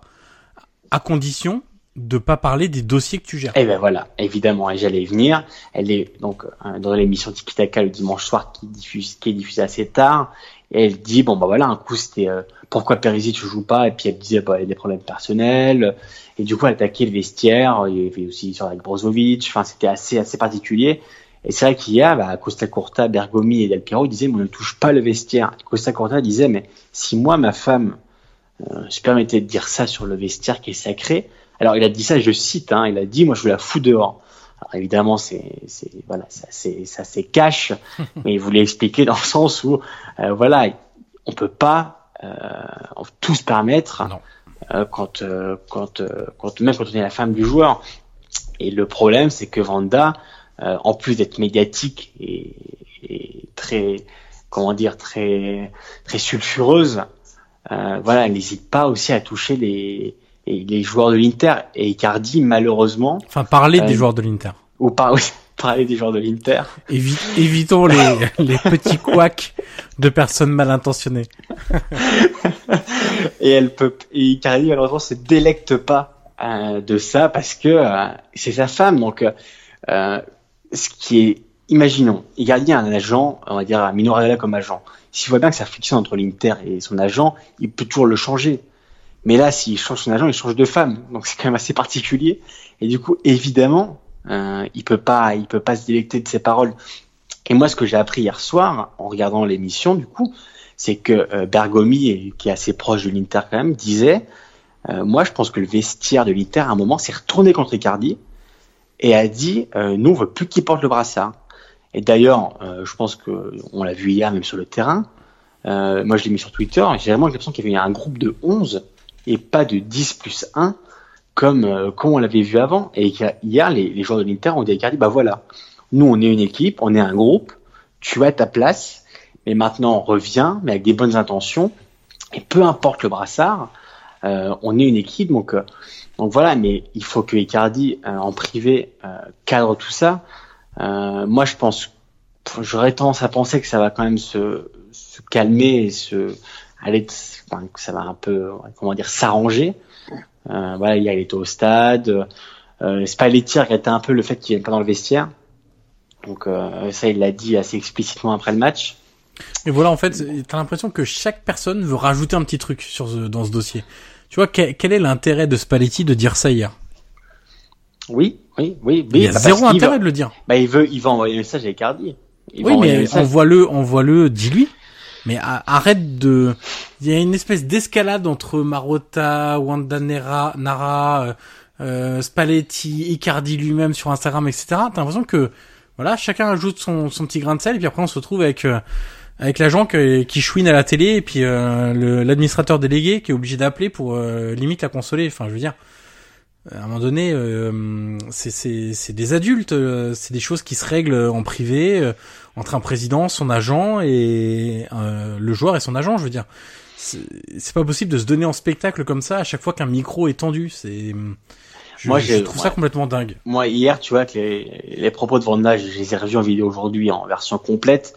J'ai quand même l'impression qu'elle s'est rendue compte qu'elle avait peut-être fait une boulette. euh, parce que, alors après, est-ce que Serme était sincère? Ça, c'est un autre Voilà, débat. c'est toujours la même histoire. Voilà, mais évidemment.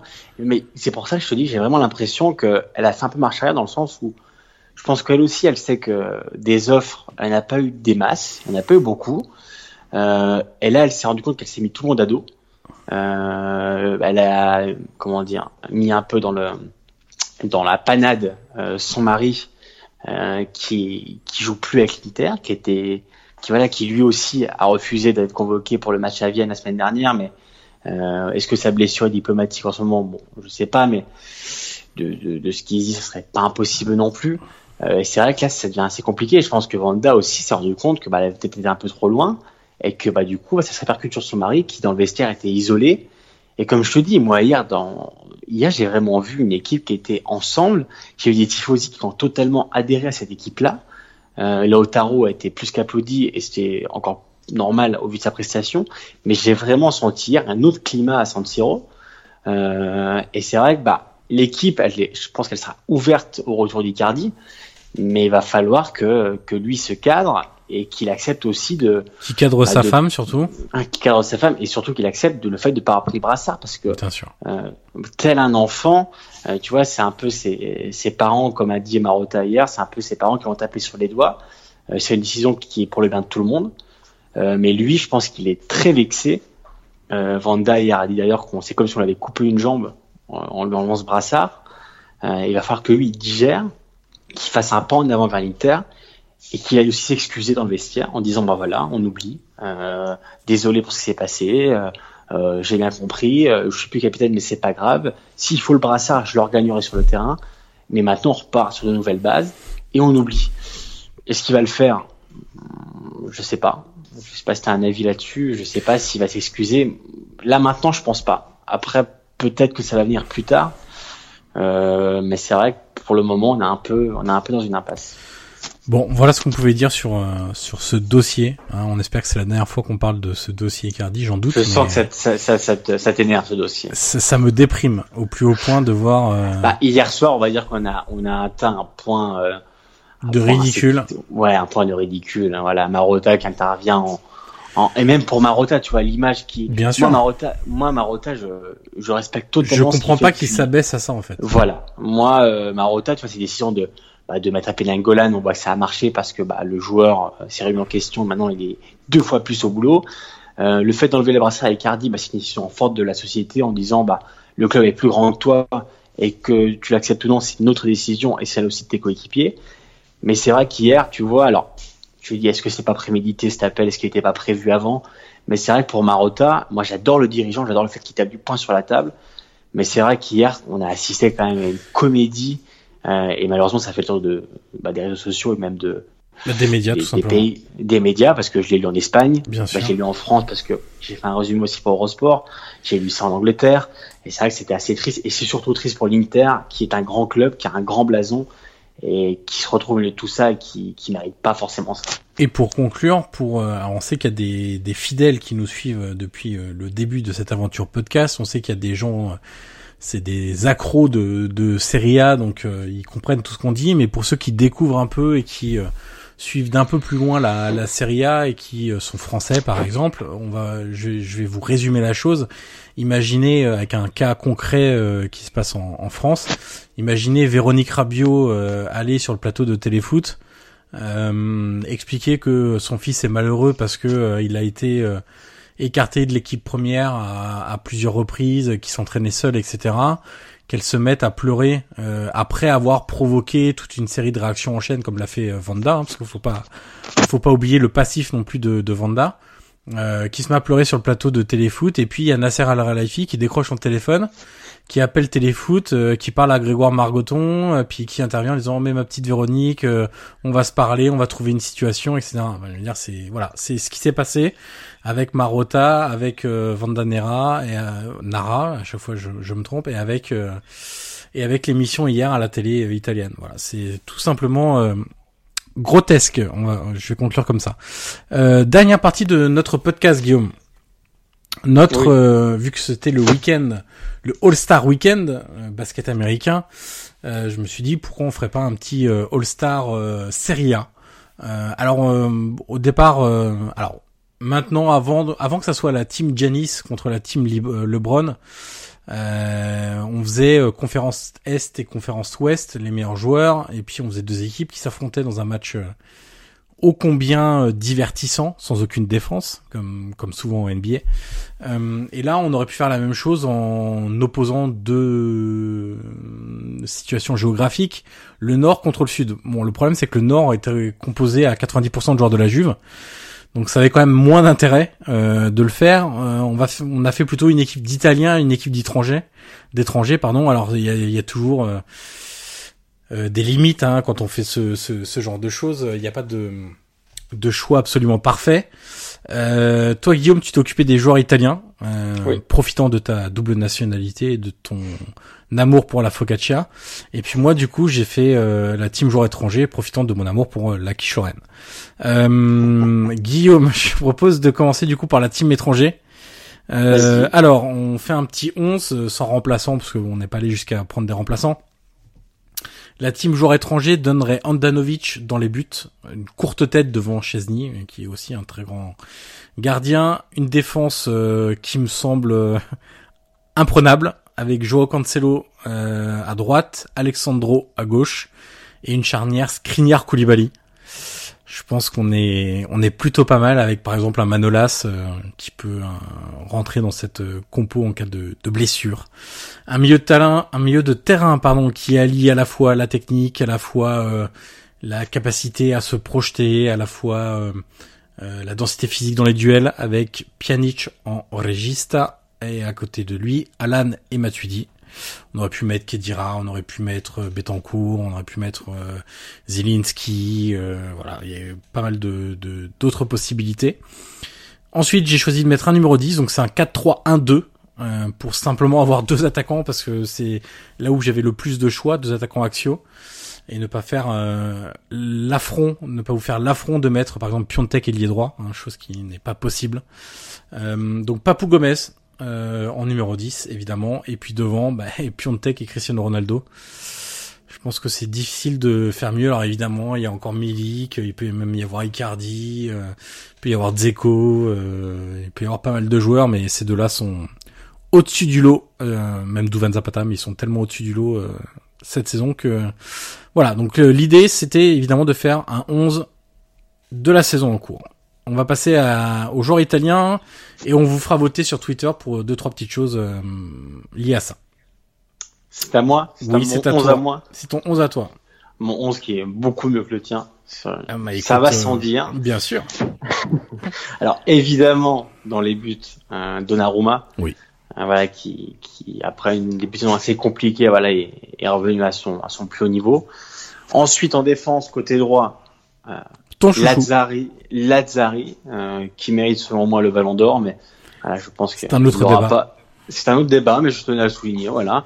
On sait jamais si Mbappé a une petite baisse de forme là. Euh, Lazzari est, est pas loin. Donc voilà, Lazzari côté droit, mon chouchou. Euh, en défense centrale, euh, Romagnoli, euh, voilà, qui, qui réalise une saison assez solide, et évidemment Chiellini. Bien sûr. Euh, J'aurais pu mettre Bonucci, mais voilà, je trouve quand même pas au top non plus, même dans le 1 contre 1. Voilà, je, j'ai opté pour Romagnoli Chiellini. Ensuite, à gauche, on est parlé tout à l'heure, c'est Criscito. Euh, Donc on note quand même que tu aimes les, les hommes mûrs, hein, entre Chiellini et Criscito. Euh, voilà, une nouvelle preuve pour nos auditeurs. La question, c'est pas est-ce que j'aime les hommes mûrs, c'est est-ce que j'ai tort de les mettre titulaires non. Voilà. on, note quand même, on note quand même, hein, du côté italien qu'il y a quand même des problèmes sur les latéraux. Oui, globalement, globalement, je veux dire. C'est euh, pas faux. C'est pas. J'aurais même pu mettre Calabria côté droit, mais. Voilà, il y a Calabria, il y a Florenzi, mais c'est pas non plus dingue. Oui, voilà. C'est pas que Lazzari, euh, et puis surtout Lazzari, il donne beaucoup de passes décisives. Ouais. Donc euh, c'est aussi important. Euh, c'est aussi important le... pour pour ce 11. Ensuite, donc dans les trois du milieu, euh, j'ai mis. J'aime beaucoup ton milieu. Mon équipe, voilà, Pellegrini. Oui. Euh, qui a qui a changé sa saison et je pense que ça encore c'est après le derby, ouais. après son but dans le derby où il est vraiment devenu un autre joueur. Donc Lorenzo Pellegrini. Ensuite, euh, en numéro 6, Sensi, ouais. euh, que je trouve très bon avec Sassuolo, qui est ton chouchou à toi, oui. pour le coup. Donc, euh, donc pas de problème jusque-là. Et ensuite... Nicolo Barella. Barella, voilà. Ouais, ensuite, Barella, euh, voilà, qui, qui réalise une bonne saison avec Cagliari et qui, à mon avis, joue ces, dernières, ces derniers mois avec, euh, avec l'équipe Sarde. Ensuite, en numéro 10. Malheureusement pour toi, dans ce 11-là, euh, tes choix sont dictés par le fait qu'il n'y a aucun Italien qui se dégage dans le milieu de terrain de la Juve, à l'Inter mais tu sais et au Milan. Mais, mais, tu sais que quand j'ai, alors pour te dire la vérité, quand j'ai fait ce 11, je me suis dit, mais c'est pas possible de pas mettre un milieu de, de la Juve. Quand j'ai regardé, bah, ils sont tous étrangers. Ouais. Euh, à part Bernardeschi, si tu, si tu le recules. Euh, L'Inter, même chose. Et Il y a Milan, Gagliardini, mais il souffre le pauvre. Ouf. euh, oui, oui, oui, oui, oui. Donc voilà, c'est vrai que, que comme tu dis, moi aussi, ça m'a, ça m'a fait tilter, tu vois. Même au Napoli, hein. Ouais. Euh, Alan, Fabien Ruiz. Oui, c'est vrai, bon, c'est bah, vrai. euh, Zelinski, euh, euh, Zelinski, euh, Diawara. euh, Exactement. Donc en numéro 10, c'est grosse surprise, euh, Zaniolo. Oui. Voilà, donc, euh, donc La grosse pépite. surprise. Et la pépite. et Hashtag la, grosse- la pépite. hashtag la pépite, hashtag révélation de la saison. Exactement. Et ensuite, devant, alors, figure-toi que j'ai un doute comme ça en lisant. Donc j'ai mis Quagliarella, évidemment, parce, Ouais. que, hein, parce que voilà, j'aime les, les, les, les hommes mûrs, comme Et tu puis, dis. et puis de toute façon, dans les All-Star Games, il faut du spectacle. Donc avec lui, tu auras des talonnades, des buts en lucarne, des buts du milieu de terrain. C'est le principe du All-Star Game aussi. C'est faut que ça, faut que ça brille. Évidemment. Et ensuite, alors ensuite j'ai mis une signée. Euh, mais tu vois, j'hésite comme ça, alors parce que c'est pas un vrai numéro 9, j'hésite à mettre Immobilier, Ouais. euh, qui, qui réalise aussi une bonne saison. Donc, euh, enfin, j'ai un petit doute sur le dernier. Tu vois, en lisant, je sais pas ce que tu ferais. Est-ce que tu peux m'aider à choisir entre entre une signée et Immobilier? Alors après, signée n'est pas un vrai numéro 9. Mais t'es sûr que dans un All-Star Game, un enroulé du pied droit comme il a fait hier sur le poteau, tu vois Ouais. ce que je veux dire?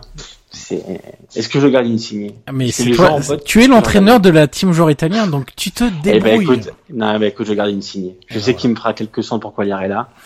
et Quagliarella, une magnifique talonnade viendra te la crucifier. à connexion napolitaine, Quagliarella, Insigne. seconde. Exactement. Non, je vais garder une signée. Et je mettrai Immobilier sur le banc. Eh On n'a ben, pas mis de coach. Ah. Ah, a ah, ai, j'y ai pas pensé, donc vas-y, du coup. Bah, moi, je vais prendre Allegri. Évidemment. Bien sûr. Et moi, je vais galérer pour trouver un coach y a étranger. un italien. Voilà. Donc ça, c'est Eh ben, si. c'est juste un piège que tu me fais. Exactement. Euh. L'ex-coach de l'Udinese. Voilà. Oui, bah non, ça va aller. Hein, on va dire ça comme ça. Euh, donc on vous fera voter pour la team joueur étranger ou la team joueur italien.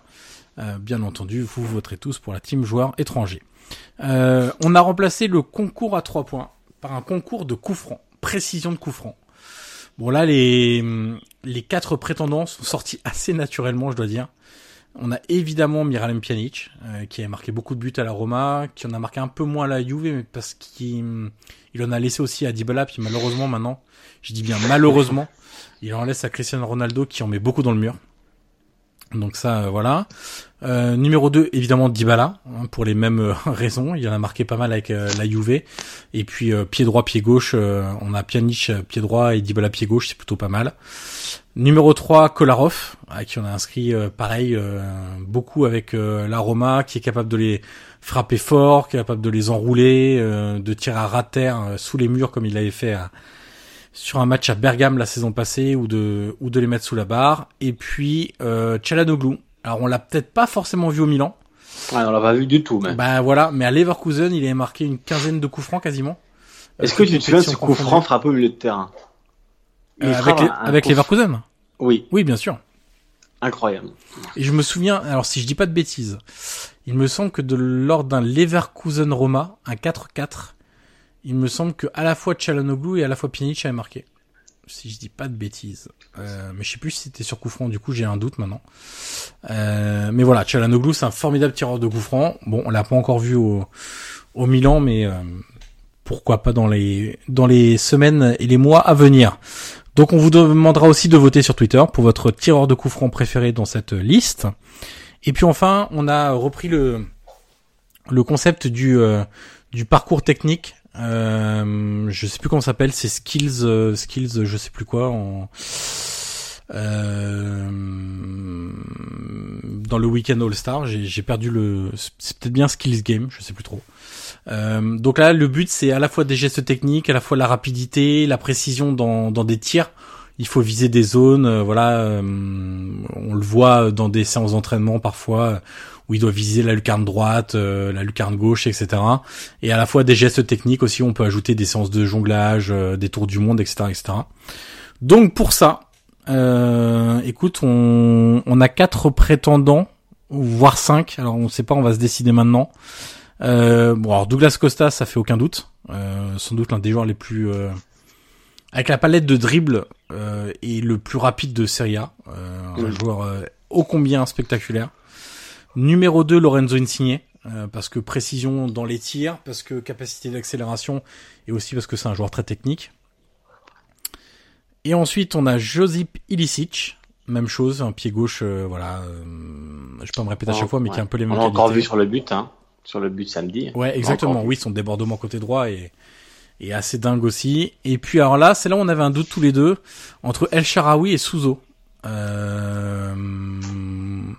Tu sais que je pense là qu'on en a oublié un peut-être aussi dans le, Ah, tout ce qui est drill vitesse. Cancelo. Tu sais que je l'avais mis au départ. C'était mon numéro 2 en fait au départ. Et Eh après, je me suis dit peut-être que dans précision des tirs, il sera pas dingue. Euh, tout ce qui est gestes techniques et vitesse, oui. Dribble aussi, ouais. Mais pression des tirs, Ah oui, peut-être un peu moins dingue que Souzo ou El Sharawi, tu vois. Euh, Écoute, El Shaarawy va plus vite que Souzo, ça c'est sûr. El Euh, Sharawi va plus vite que Souzo, oui. Euh, Souzo est peut-être meilleur euh, techniquement dans les 1 ouais, contre et c- dans la frappe, euh, bon, Souzo c'est toujours un peu pareil. 1. Ouais. Enroulé du pied gauche, un peu comme Insigné. Alors le doute ce serait peut-être plus sur Insigné Souzo, qui se ressemble aussi un peu. Hein. Bon, écoute, on va faire un pierre feuille ciseau euh, qui n'est pas du tout radiophonique. Alors prépare-toi, ça va jouer entre El Sharawi et Souzo. Donc du Prépare-toi. coup, ok. Alors, t'es prêt on ne fait Je pas le puits, hein. Le puits c'est de la triche. C'est pierre, feuille, ciseaux. Vas-y, Tu es prêt Je suis prêt. Oui. 1, 2, 3. Tu as mis quoi Ciseaux. Ah, j'ai la Ah, feuille. mis ciseaux. tu as donc gagné. Ah, oui. Donc tu choisis. Et ben je vais prendre. Euh, si je devais mettre un 11, euh, je vais prendre Souzo. Eh ben d'accord. Donc Souzo. Remplace El Sharawi. Oui. Donc les quatre seront Douglas Costa, Lorenzo Insigne, Souzo et Josip. Mais le Souzo en forme. Hein. Oui, bien en sûr. forme, hein. Oui, Pas ça s'entend. À chaque fois, c'est le joueur, euh, voilà, au maximum de ses capacités. Évidemment, évidemment. Bien. Euh, alors, on va faire le le rappel avant la prochaine. euh, Si tu veux, avant, avant, avant que tu le fasses, Vas-y. euh, comme je sais que les fans du feuilleton Icardi, j'ai des dernières infos croustillantes Oh là là. euh, là. pour toi qui viennent de tomber. Vas-y. Qui viennent de tomber. Alors on enregistre, les décla- précise, lundi Voilà. 18h. Exactement, lundi 18h, les déclarations euh, de Marotta. Aïe, parce que alors, ce matin, euh, pour recontextualiser, euh, Paratici, le directeur sportif de la Juve, a dit euh, Icardi, point d'interrogation, il a répondu on verra bien euh, à la fin de la saison euh, ce qui se passera. Donc il a dit pour le moment il n'y a pas de contact, il n'exclut pas qu'au mois de juin, bah, la Juve le contactera. Bref. Du coup, Marotta, a répondu à ces déclarations, à ces déclarations tout à l'heure, pas tout à l'heure, il y a quelques minutes.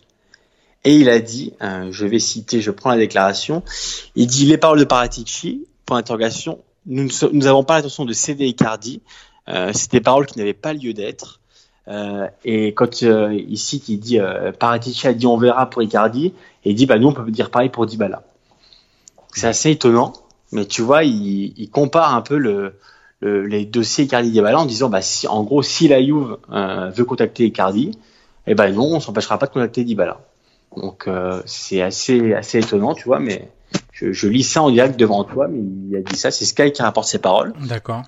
et il dit le discours entre entre guillemets on verra compte aussi pour Dybala.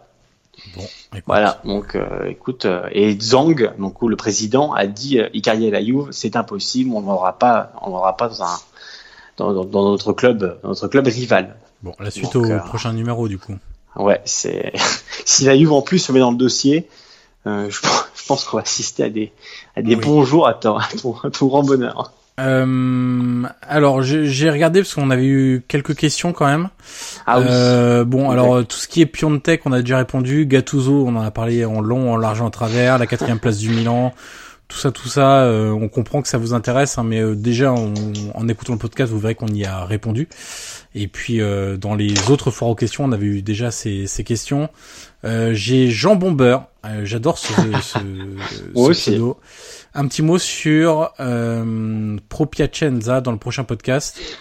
Euh, 20-0 en alignant six petits gars de 18 ans euh, et le kiné en défense vrai. centrale.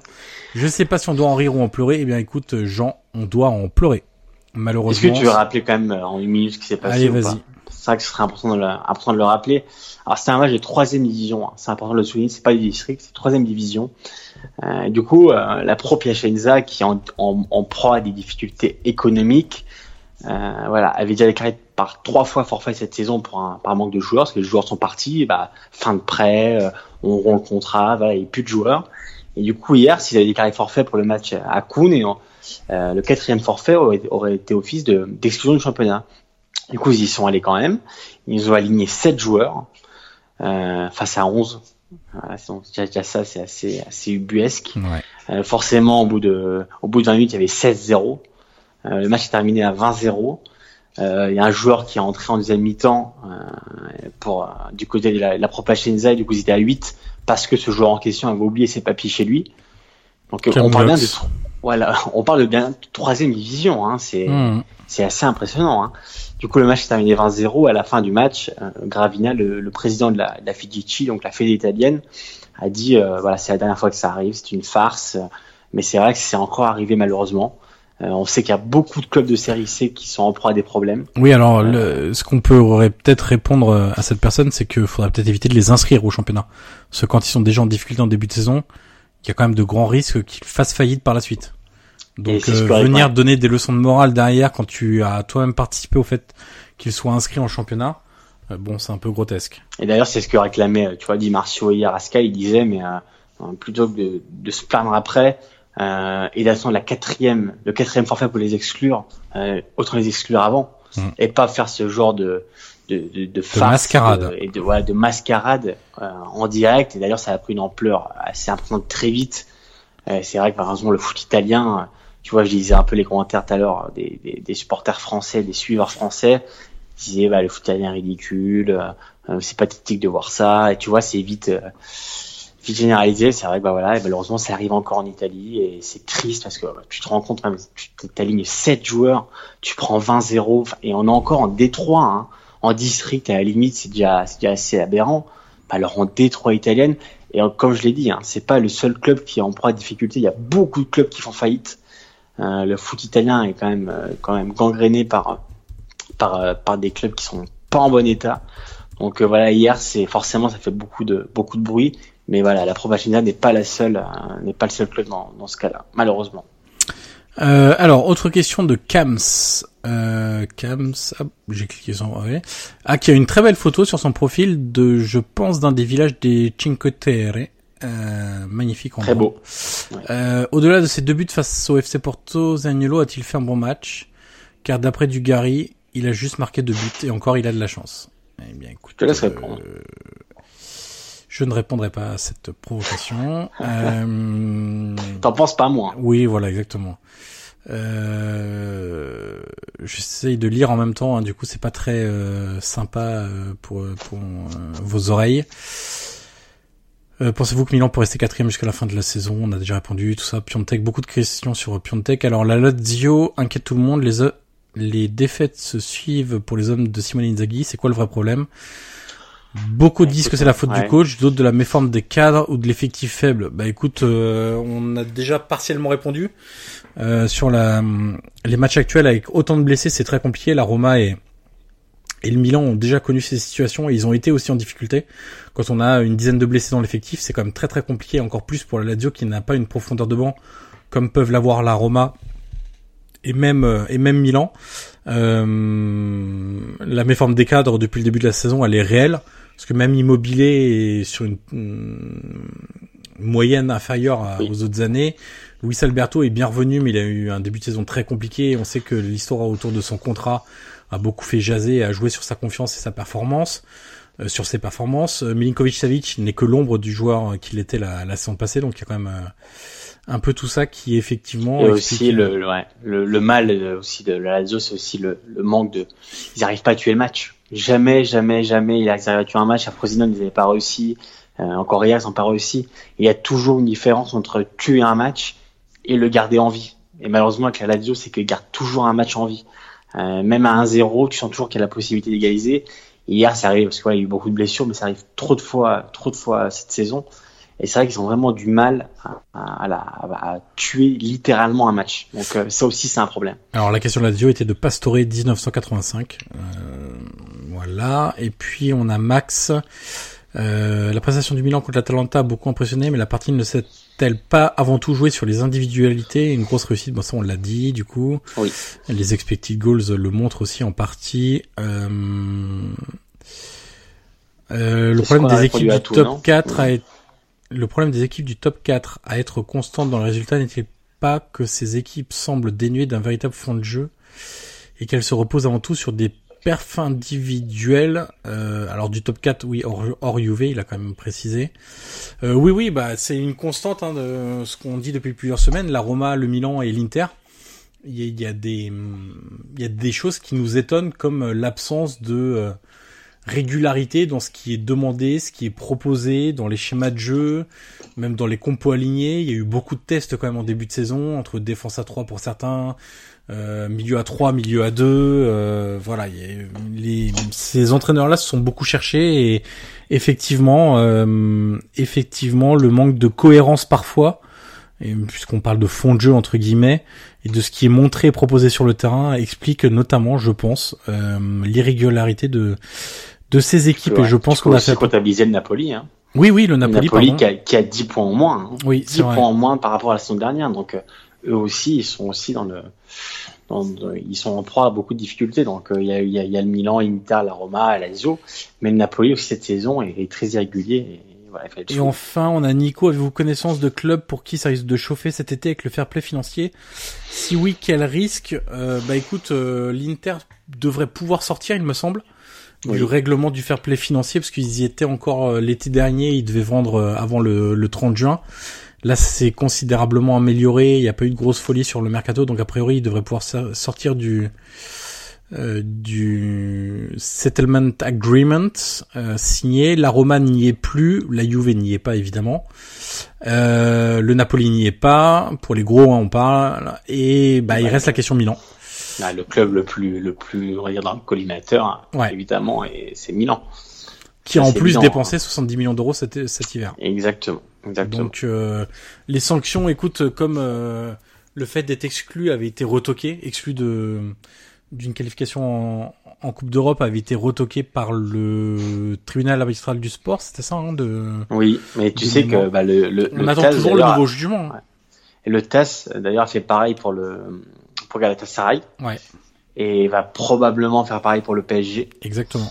Donc euh, le fair play financier, euh, voilà, va falloir quand même faire quelque chose parce que ça devient quand même assez compliqué dans le sens où euh, voilà, ça marche plus. Ça Bah- marche plus. Le TAS, le TAS renverse toutes les décisions Ouais. euh, de l'UFA, donc c'est qu'il y a un problème quand même. Pour euh, la petite anecdote, euh, James Palota, le président américain de la Roma, a expliqué qu'il avait envoyé un courrier à l'UFA concernant le fair play financier en disant bah nous on vend nos meilleurs joueurs euh, chaque été pour rentrer dans les paramètres du fair play financier. C'est pas normal que d'autres clubs, alors, euh, allusion à peine masquée au Milan, euh, puissent dépenser des sommes folles lors du mercato d'hiver. Euh, et pour au final, si c'est pour se prendre juste une amende de 12 millions d'euros, en gros, c'est ça, parce que les, les exclusions de Coupe d'Europe sont retoquées. En gros, ce qui compte maintenant, c'est une amende euh, qui peut aller jusqu'à 15 millions d'euros, on va dire, et puis euh, avoir moins de joueurs inscrits sur les listes pour les Coupes d'Europe. Mais c'est vrai qu'au final, euh, si c'est ça la sanction, bon, hein, euh, pourquoi ne pas dépenser beaucoup plus si c'est juste une amende de, 15, de 12 ou 15 millions d'euros? Donc il a envoyé une lettre à l'UEFA en demandant des explications. Donc euh, ça rejoint ce que tu dis en disant, euh, voilà, va falloir se pencher sur, euh, sur cette question. Voilà pour ce podcast. On fait rapidement le tour de la prochaine journée, 25e. Euh, vendredi soir, Milan Empoli à 20h30. Encore une journée très très éclatée. Euh, samedi à 15h, Torino Atalanta et à 20h30, Frosinone Roma. Euh, dimanche à 12h30, cher Guillaume, le match du marché asiatique. Est-ce que euh, tend? euh, tu attends, mais j'espère que tu attends euh, impatiemment. C'est mon rendez-vous du week-end. Alors, figure-toi que les bars d'Osaka au Japon vont pouvoir diffuser un Sampdoria Cagliari et ils sont comme des dingues sur Linetti. Je sais pas si tu sais que tous les supporters japonais de Serie A sont comme des dingues sur Linetti, le milieu de, de la Samp. Est-ce qu'ils verront un but de Paoletti de la tête? Peut-être qu'ils verront un but de Pavoletti également de, de la tête. Euh, blague à part, le multiplex de 15 heures, qui sera un vrai multiplex avec trois rencontres et surtout la présence d'un gros club pour une fois. On aura donc Chievo Genoa, Bologne Juve et Sassuolo Spal. Sassuolo qui va pas très bien en, ce moment. Euh, 18h Parme Naples, 20h30 Fiorentina Inter et puis euh, visiblement le lundi on aurait donc un Euh, non, on n'aura pas. Non, on l'aura pas puisque apparemment Ah, il a été reporté. reporté exact. pour cause de Coupe d'Italie, ça? Euh, Non, je crois qu'il a été reporté pour euh, con- concomitance avec le, le match de rugby, Ah, si oui. je ne me trompe pas. cette activité régionale qui consiste euh, à appeler un sélectionneur sur son répondeur et lui dire que c'était euh, le lui envoyer un flot d'insultes. Pour ceux qui ont reconnu l'anecdote euh, euh, qu'on a pu voir dans les- sur les réseaux sociaux en ce début euh, de semaine où un ancien international français avait appelé euh, Guy Noves, sélectionneur du 15 de France, pour l'insulter. Très bonne ambiance dans le dans le rugby français. Voilà pour conclure euh, ce podcast. On l'a conclu d'une manière un peu étrange euh, en parlant de rugby, mais Avec écoute, les euh, valeurs de l'Ovalie. les valeurs de l'Ovalie, bien sûr, toujours. Euh, merci pour votre écoute. On arrive à 1h30. On espérait faire un peu moins, mais bon, écoutez, euh, on avait pas mal de choses à dire encore une fois.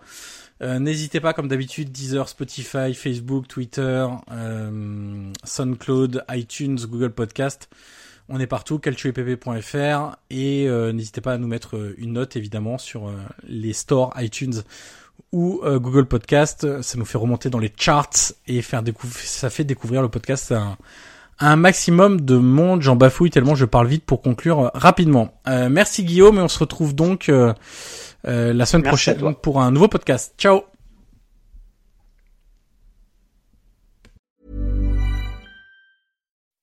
When you make decisions for your company, you look for the no brainers. If you have a lot of mailing to do, stamps.com is the ultimate no brainer. Use the stamps.com mobile app to mail everything you need to keep your business running with up to 89% off USPS and UPS. Make the same no brainer decision as over 1 million other businesses with stamps.com. Use code PROGRAM for a special offer. That's stamps.com code PROGRAM.